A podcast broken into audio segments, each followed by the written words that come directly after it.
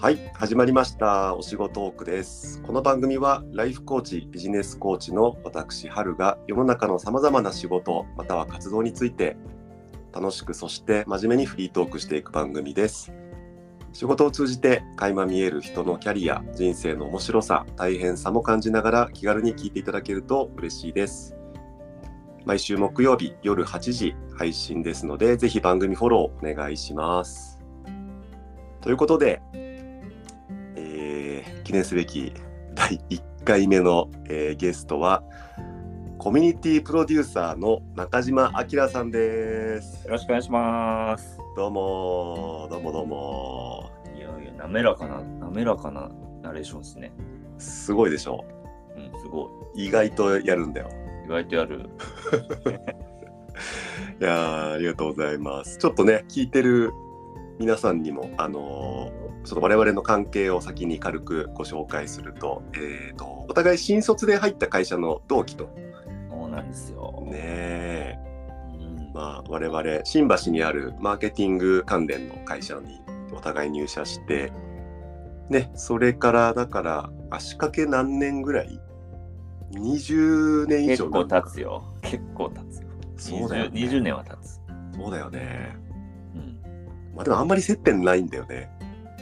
あまあまあでも見てますよ、ご活躍は SNS で。あ、ありがとうございます。ね、中島くんもいろいろ、いいろんなことをね、あ、そう、この後いろいろ話してもらいますけど、はい。そうなんです。えっ、と、ちょっと、ね、多分ね、多分ね、うん20年経ってると思う。去年、あ、うん社会人20年経ったなって、なんとなく思ったの。だから21年目なのかな。あー20年、20、まあ、20数年前ですね。そうかあってやったのにそうかそうだね。じゃあ、で、ちょっと、その僕今、あのコミュニティプロデューサー中島明さんっていうさ、うん。なんか分かるような分かんないような紹介させてもらったんだけど、はい。あの、俺もよく分かってないんだよ、今、中島君が何をやってるかって。えそういう企画でしょ？そういうそう企そうそうそうそうそうそうそう。そうね。なので、ちょっとさ、どんなことしてるの？っていうのを、あの、リスナーの皆さんにも、僕にもちょっと教えてもらっていいですか、簡単に。まあ、もともと、その一緒に勤めてた会社っていうのが、マーケティングの会社だったんですけど、どちらかというと、なんかそのマーケティング会社でいろんなスタンスの会社があると思うんですが、まあ、広告的なプロモーションの仕事もするし、えー、と調査、リサーチの仕事もするっていう会社にいたんだけど、どちどちらかというと、なんか、こうね、広告っていうと一般の人って CM みたいな、一瞬でハッとひ広く多くの人に伝えていくっていうのが、まあ、あの、一般的なよくある手法だと思うんですけど、どちらかというと世の中的に、えー少なくてもいいから長く関係を深く作っていきましょうっていうことの方が得意なまあ会社だったと思うんですけど、でその時から実はそのややってることはあんまり変わらなくて、で僕僕的に捉えると,、えーとまあ、企業から依頼を受けてその周りにファンを作りましょうと。特定のよく買ってくれる人とかすごい、えーと商品サービスブランドを愛してくれる人の、えーとまあ、コミュニティとかネットワークを作りましょうっていうのが、うん。まあ、基本的な仕事の、えーやってることで、で、それが、えーっと、元は企業とかが多かったんですけど、えー最近行政とか、まあ、NPO とかいいろんな業種の方々ととお仕事するようになって、まあ、ざっくりコミュニティ作る仕事をしてますってうん。仕事を言うときに言うんですけど、えーまあ何ぞやみたいな話がよくなっちゃって。そうだよね。で特にあのコミュニティっていうと地域のコミュニティを連想される方も多くて。で実はもうだからしゃあの独立して十数年経つんですけどえっ、とその企業のコミュニティだけやってたのが最近はあのローカルの地域のコミュニティのこともやるようになって、うん。えーまあ今は両両方両方やってますけどへはいえ。じゃあ、なんだ？まあ具体的なやってることを話した方がもっと分かりやあすい。そうなんか多分扱ってるさ、うん。なんか商材というかさ、ね、なんかどんなものが例えばあるの、はい、あの、えっと、あ、商材？商材？商材っていうかさ、な何をこう口コミしたいとか、何をあ広めたいみたいので言うと。あの今やってることで言うと、まあ、大体僕3社か4社、えーのクライアントさんお客さんを持ちながら、えーとうん。仕事するケースが多いんですけどなんか10個も20個もできないのでコミュニティの面倒を見るっていうことが。で、えっと、一つは、えー今東京の豊島区に住んでて豊島区の地域の活動たくさんいろんなことやってるんですけど、えーその中で巣鴨大塚にある、えーとシェアオフィス梁山パークというんですけどここ200人ぐらいあの起業家個人事業主の人たちが250人ぐらいかないてでその人たち、まあ、そこのコミュニティを、えーと盛り上げる仕事、えーそこの起業家たちをバックアップする仕事みたいなことを、まあ、一つはやってます。で、もう一つは、えっ、と、リノベーションまちづくりって言ってるんですけど、えっ、と、うん空き家を使って地域を、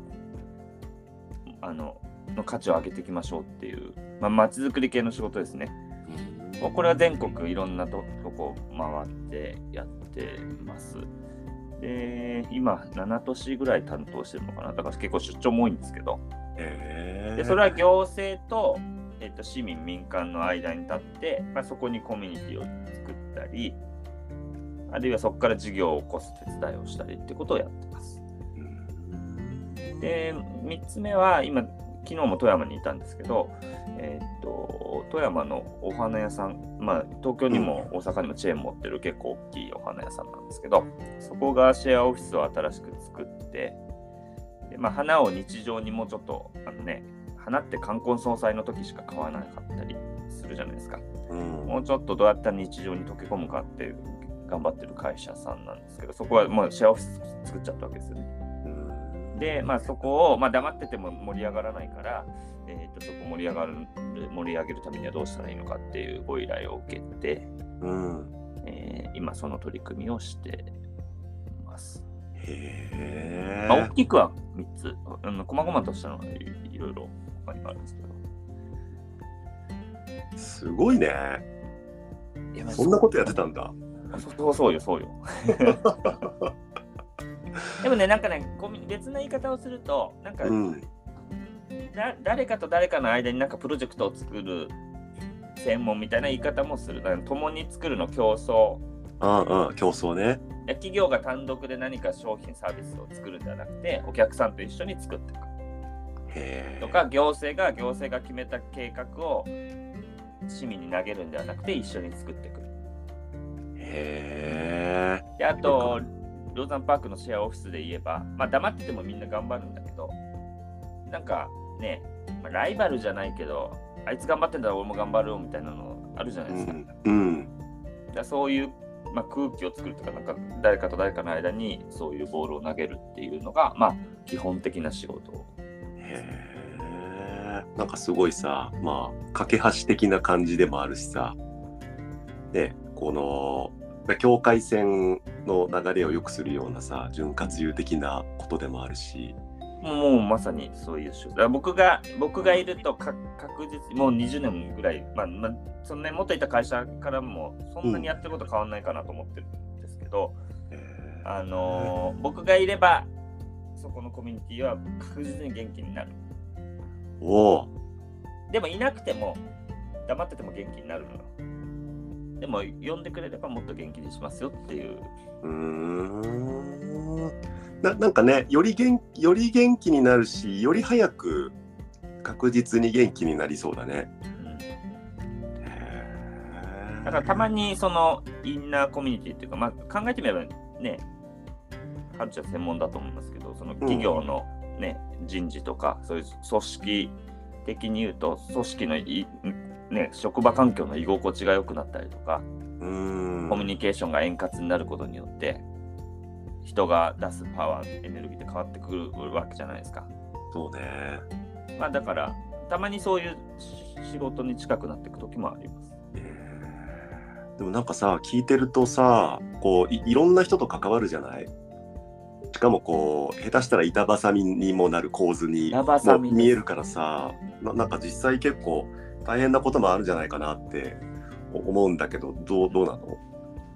いやいやだからもうなんかねそれが勝負みたいで。うん。何かと何何かの間がうまくいってないとか。ここがつながるともっと新しいもの生まれるなっていうとがぜんやる気が出てくるの僕の。あだんだそん経験値積んでくるからううん。本当に面倒くさいこと見つけちゃうとあの首突っ込みたくなる。へええぐいえぐいのとか多多くなってきましたよ。あそうなんだ。えこのええぐさってさか、まあ、ちょっと言えること言えないことあるかもしれないけどさどどういうえ何？えぐさなの？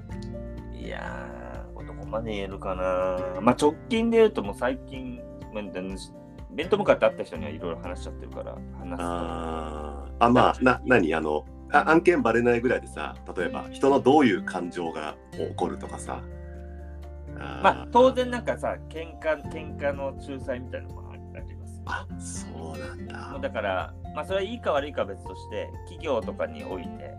まああの人苦手みたいなの。うんうん。あと、そうそう、分かりやすいので言うと、よくありがちなのが、営業部隊とバックオフィス側が仲悪いとか、はあ、はあはあ。はあと、まあ、あの行政で言えば、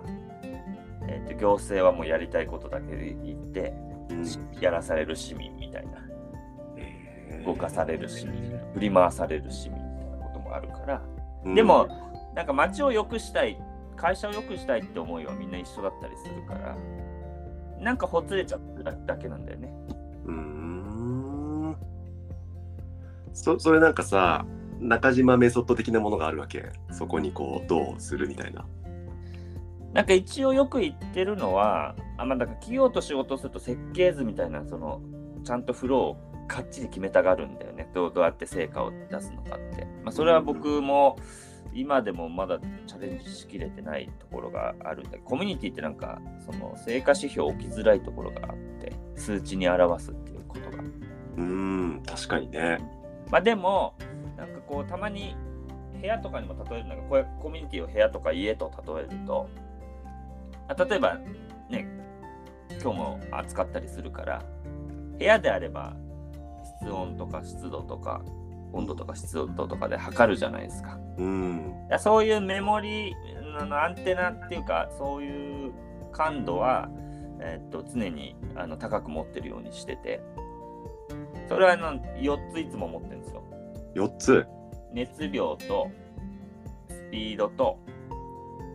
距離感といつも4つ目忘れてる熱量距離。スピード。ちょっと待って。熱量。熱量。熱量スピードピード。ベクトルベクトル。距離感ベクトル、熱量スピード距離感ベクトル。この4つ。ではるちゃん知ってたと思うけど僕も最近やめちゃったけどあのゴスペル歌う歌うのずっとやってたねゴスペル。そうそうそうそうそう。おそうすると、あのそういうのもすすごいぜ全部生きてんだけど、歌が上手い人とか、歌える人と、ーうん。まあちょっと、まあ、歌えなくもないんだけど、恥ずかしがっちゃってる人とか、新しく入ってきてまだ慣れてない人がいると、うん。まあ温度差が出るわけじゃないですか。そうねで、そこの温度差が悪いんではなくて、気づくことが大事で。でそれは一回温度低い人に合わせて一緒に上がるってこともできるし、温度高い人、熱量高い人がグーンって引っ張ることもできるし、うんだ何か変化を起こすきっかけなわけです。うんあるいはチーム編成を変えて、いいか悪いかは別として熱量高い人だけで別チーム作りましょうってこともできるかもしれないし。で、ベクトルはまあ組織で言うと分かりやすいけど、どこに向かってるのか。で、まあ、地域で言えばもうみんなバラバラだったりすることもあるわけですよね。うんで、それをまあ、ずれてるのが問題じゃなくて、どのぐらいずれてるのか、どうずれてるのかっていうのを見極めれば、これを一緒にしていく方法はないんだろうかって考える。であと距離感は、まあ、そのだから、えー、と会社で言えば、社歴とかで、ね、えー、と誰かと誰かの距離感が違ったりもするし、うん距離感が悪いんじゃなくて、そのコミュニケーションにおいてどのぐらいその人と離れてるのか、結構ネットとかのコミュニケーション、まあ、ネネットもコミュニティであのうまく使ったりするんですけど、結構割とネットっていきなりなんか面と向かってはやらないことをやったりしがちで、うん面と向かってあったらいきなりハグはしないじゃないですか、初対面の人。そうね。でもネットだと結構やりがち。厳しい言葉もいきなり面と向かって言わないんだけど、いきなりナイフで切りつけるようなことしがち。だからだとしたら、ステップを詰めていけばいい話なので、距離がどのくらいなのかって考えてコミュニケーションする。で、あと一方で、ベクトルとか同じだったりしても、まあ、ぴったんこあってても、ゴールまでに10年で行こうとしてるのか、3年で行こうとしてるのか、全然結構違う。まあ、ち違う人種ってちょっとオーバーだけど。まあでもかなり違うよね。競技が変わってくるよね。うん、でそのスピードが違うっていうので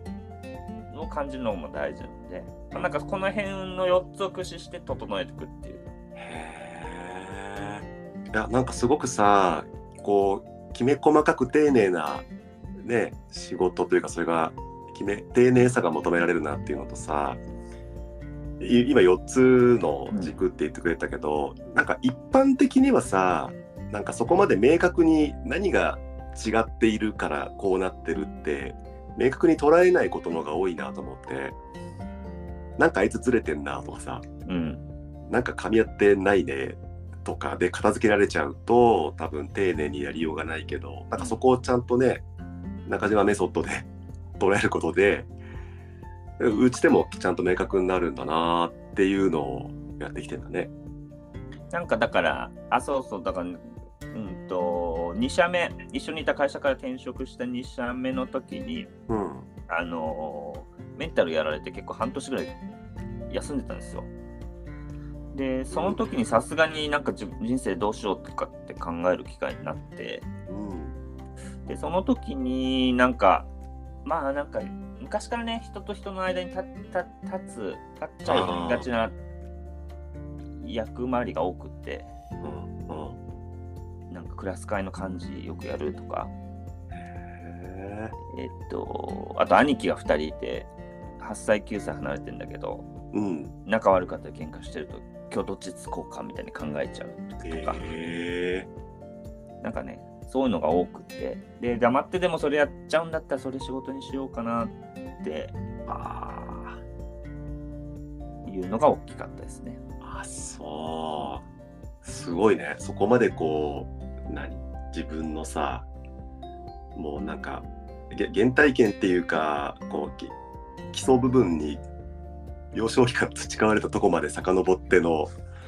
なんかそれをねリソそうースにしよう。思うと全部そう見えちゃうっていう、まあなんかいいのか悪いのかなところはあるんだけど、あ振り返ってあれもこれもみたいな。へーでもさ確かにさちょっと中島くんあの同俺たちの同期って15人ぐらいいたけど、異質だったよね。一切そんなことはないよ。いやいやいやいやいや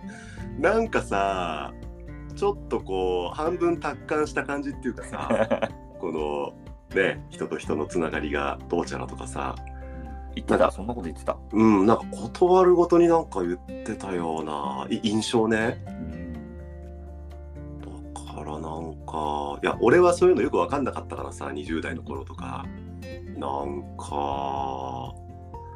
す何なんだろうなこの人はって思ってたよ当時。あーでもななそういうねあの体験があったのね小さい頃からの。うん。えななんかさね今こう聞かせてもらったのって今そのコミュニティに関わる仕事の難しさ大変さとななんでそこはねどんな原体験が結びついてるのだったけどこう、まあ、今のさその中島君の仕事のこうやりがいとかさ、まあ、面白みとかってさどんなとこに感じてるの？なんかあのーまあ基本的に人の力をこう引き出すっていうことにむちゃくちゃモチベーションが上がるんですよね。で、それがそのなんか、まあ、はるちゃんのようになんか、コーチがね、うん。ついて、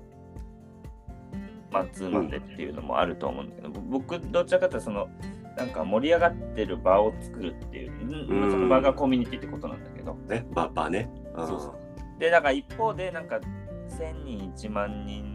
の人がわーってやるのはあんま興味ないんです。よ。顔が見えるぐらい。へだから結果コミュニティに行き着いたっていうのがあるんだけど、なんか、ああの時の出会いのおかげあの時の場のおかげでなんか自分がスタート切れましたとかうん。このチャレンジができましたみたいなのはものすごく、まあ、あのそういうのを聞けるのは嬉しい瞬間だしへなんか勝手に、まあ、イベント作る仕事も場を作る仕事もしているので、まあ、勝手に盛り上がってる姿を、まあ、俯瞰して見てるのが結構好きですそうなんだ。なるほどね。ななんかそういうね、あの場場を目撃したり、フィードバックして、こう、なんか実感するのね。でそれはなんかそのまあまあこれまでの社あの会社員時代の経験でうん。一人で頑張るのも素晴らしいな向上心持ってやるのも素晴らしいんだけどうん。なんか苦手なことは誰かに任せてなんか手を組んで仕事をすればいいじゃんと思うことが多くって。なんかそういうのを作るっていうことがものすごくまあうん嬉しいしやりがいいですね。えー。えなんかそういうさ組んでやる、まあ、ある種仲間みたいな人はさどどうやってこうえ得てきたの？なんか自然といいたの？っとなんかこう進めながらさだんだんとこうなんかふ増えていったとかさ。あ進めながらっていうのもあるし、まあ、もう今はもうコミュニティ作るのが専門なんで、うんまあ、そういう意味で言うと今そのさっきの豊島区に住んでて豊島区の地域のコミュニティをまあ作るというかうんそれはもうライフワークとしてやってるんですね。だから自分が住む町で知り合いが増えるのは豊かなことだし。うんで一番あの長く続けてるのが今、豊島会議っていう毎,、うん毎回、えーっと4人ゲストを呼んで、その人のライフスタイルストーリーを聞いて、おえーっと町の人たちに伝えてもらうっていうのを、えー9年、ほぼ毎月、まあ、ちょっと休んだ時期があるから60回ぐらいやってるんだけど、ーすげえ。でそうするとまあ単純に 6× うん。4か、まあ、5人のゲストの時もあったので、まあ、300人近くいろんな町の人たちを紹介してきたわけですね。でその中には飲食店の店主もいればうん会社の社長もいればデザイナーもいたりものづくりしてる人もいたり子育てコミュニティの人もいたり。うんうん。それを毎回45人のゲスト呼んだら全部バラバラにしてるんですよ。NPO の代表だけで45人固まっちゃうともうそれに興味ある人しか来なくなっちゃうから。それあれ？あのとか会場に集まってやる。集まってそれはもうリアルイベント。ね。リアルでね。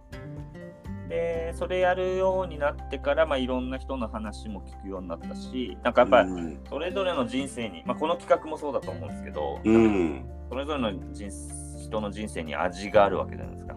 そうね。でそれが味を生かして自分のその仕事のアウトプット出している人は本当素敵だなと思ってうん。でだからそれやるようになってもう本当仲間が増えてたし、まあ、またそういうノウハウを生かして、まあ、今富山に行ってるのとかもそうですけど富山にそういう地域のつながりと新しいことを起こす場を作りましょうって言って、まあ、他の、ま、町のサポートにも行ってるんですけど。うんでそれやってたらねもう勝手にそこで一緒に会社作ったりとかお一緒にコラボイベントやったりとかもうボコボコ立ち上がったんです。そうなんだ。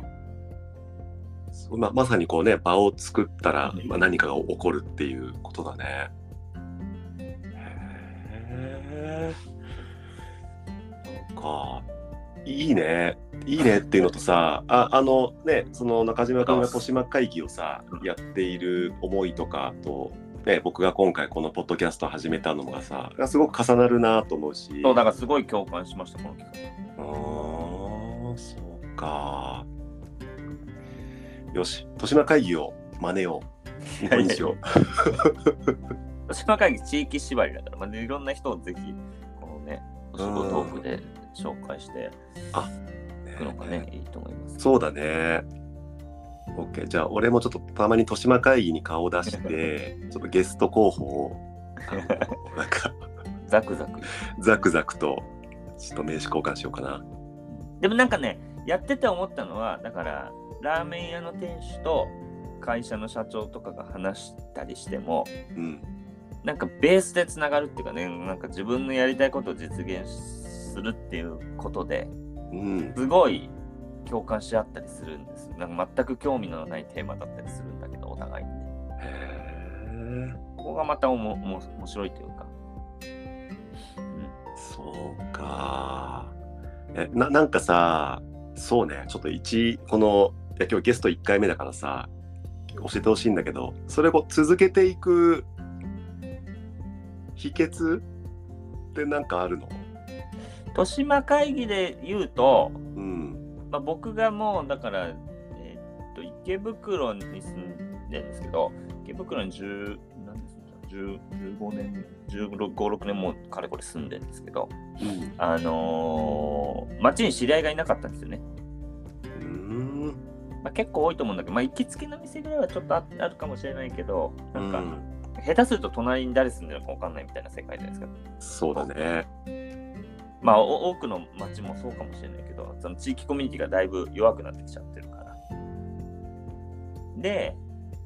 その時に僕が普段は企業にやってると、企業の仕事で何やってるのかって、その企業のいろんな人に会って、それは目立つとこにいる人も、目立たない場所にいる人も、いろんな人のヒアリングして、この町の、えー可能性あこの、この企業の可能性は何かっていうのを、まず探るとこから始めていくんですけど、まあ、同じように地域に何も知り合いが何が価値なのか分かってなかったから、あの巡るとこから始めたっていうのがそもそものきっかけなんですけどでなんか純粋に自分が会いたい人に会ううん。話してみたい人にを呼ぶみたいなのが、まあ、今もう続く秘訣だからもうずっと飽きないっていうかへえ。だからあのあのこの人いい人だからぜひ出さ出させてあげてくださいみたいなその多選みたいなのもあるあとまあ次次選もありますけどねうん。あの私も喋らせてくださいみたいなは人もいるんだけどほとんど読んでないへえ。なるほどね。なんねいい口実になるのなんかその街のさあの人となんか仕事したいなとかあの人うん。とこんな企画できないかなって言っていきなりコラボしませんかって言っても初めましてでそんな進むわけがなくてうん。で、あと飲食店行って、まあ、バーぐらいだったらマスターと仲良くなったりできるかもしれない忙しくしてる人になんかその人のライフストーリー聞くうん。ことなんてないし、例えば有名なラーメン屋さんは、ラーメンの話はメディアに出たりするけど、どんな思いを込めてここに至ったのかみたいな話はなかなか出てこないわけですよね。そうだよね。まあだから情熱大陸とかああいうのに取り上げられる人だったら別だけど、うん。僕からすると街のいろんなところにもうだローカルヒーローたちがいっぱいいるわけですよね自分のストーリー、それをもうなんかこと、うん、一人一人紹介してってる感じなので、それがだからなんかイベントに出てくださいぐらいだと話を聞くチャンスができるっていうのはもう僕本当役得だなと思っててそうか。自分が自分が楽しいのがもう本当に続くね、もうこの人にと話したいっていううん。うん。それがなんか続くコツなのかな。基本秋っぽいから。よく続いてるなと思う。へー自分が楽しめることね。うん覚えとこう。あとあれだな、あの、いや、あ気づけばね、ちょっと30分ぼちぼちなっていくので、そろそろこう、収束に向かっていくんだけど、なんかさ、また出てくれるゲスト。いやいやいや、あの、いいろいろ。大丈夫？この30分お仕事トークの趣旨に合致してるのか、ちょっとし心配になってきたけ何を言ってるの？これがもう理想の理想系イメージイメージ超えたイメージ以上いやいや。いやいやいやありがとうございますうんななんかさ多分また時が経てば中島くんのいる場所もねこうフェーズも変わるだろうし今日聞けてない側面もさなんか起業家の何 J オフィスうん。のこともすごくいろいろ聞いてみたいしまたあのちょっとゲストなり、はいえ場合によってはちょっと準レギュラーとして お願いさせてください。えーまあでも、声かけてもらってうれ嬉しかったです。うーんいやこちらこそ嬉しかったな。まあ、逆にね。はっちゃんのことも聞きたいよね。うんうんうん。あそうね。そうだね。ちょっとそれはそれで、あじゃあその時あのイインタビュアーになって。おーそうだなうんなんかあの告知ありますか？告知はなんか日々イベントとかはやってるんだけど、うんまあ、特にこれっていうのない。っていうのはない？うん。すいません。いやいいんですいいんですいいんですあればぐらいでうん。じゃああれそうだねそうだな。どうやって閉じよう。なんかせっかくだからあのリスナーの皆さんに なんか一言メッセージもらってもいいですか？いやーでもなんか、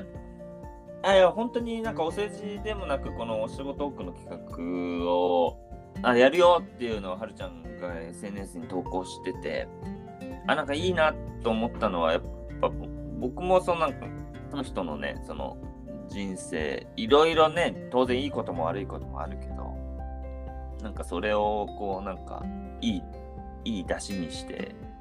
人生を読む人が増えたらいいな。と自分自身ももし他の人にも思うから。うん。なんかこのお仕事多く聞いてもらって、まあ、ちょっとほっこり元気が出たりうん。頑張ろうかなと思ったり。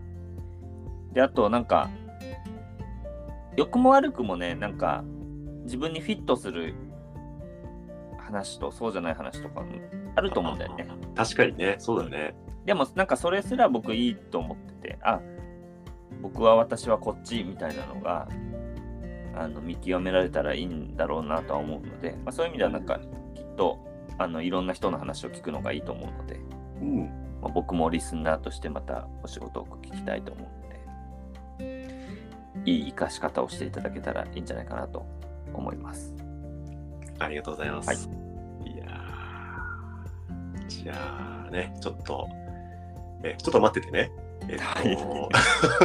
初回のさ、初めてなんでね、ちょっと段取りがね、ちょっとあこれがってですね、どうこなれていくのかっていうのもそうなんだよ。ちょっとじゃあ、あのそうね、お便り関係のことをちょっとだけ喋るんですけど、えーあそうそう、えっと、この番組の概要欄にお便り、コメント、感想、リクエスト、質問などを入力するリンクを貼っておきますので、えーぜひ、えー皆さん気軽にお寄せいただければと思ってます。それと、えーと、番組のフォローと評価の方もぜひお願いします。じゃあ、中島くん、今日はありがとうございましたありがとうござい。ました。ではでは、聞いてる皆さんもありがとうございました。ごきげんよう。